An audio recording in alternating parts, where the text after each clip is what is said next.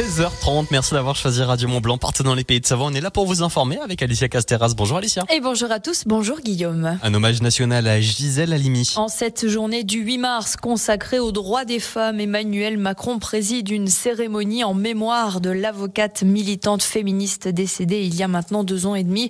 Mais plusieurs personnalités, dont le fils de Gisèle Halimi, ne participent pas, déplorant une tentative de récupération politique.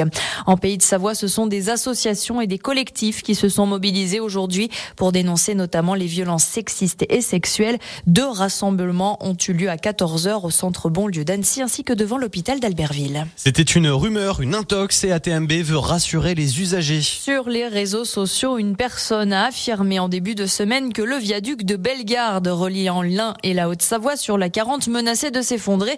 Le poste était accompagné d'une photo de fissure. Il a depuis été supprimé, mais cette fausse information a suscité de vives inquiétudes chez les habitants et les usagers. Les doutes ont été levés par les élus, la gendarmerie et la TMB, l'autoroute tunnel du Mont Blanc, qui a confirmé qu'il s'agissait uniquement du joint de dilatation qui a toujours été présent. De nouvelles responsabilités pour le sénateur de Haute-Savoie, Cyril Pelva. L'élu haut-savoyard a été nommé membre de deux missions d'information concernant la gestion durable de l'eau et des biocarburants. Cyril Pelva, qui est déjà commissaire du groupe au Sénat Aménagement du territoire et développement durable, est très engagé sur les questions environnementales.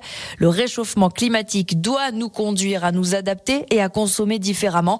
Et le Parlement a un rôle à jouer pour insuffler ce changement et proposer des pistes de réflexion et d'action, a indiqué le sénateur de la Haute-Savoie. Et côté sport, malgré le retour des flocons ces dernières heures, un événement est annulé à Megève. Et le club des sports qui a tranché à Côte 2000 après une journée d'entraînement et deux journées de course dames, les courses filles-hommes qui devaient débuter aujourd'hui sont finalement annulées en raison de la météo hein, qui s'annonce plutôt défavorable et même pour euh, les prochaines heures, les prochains jours.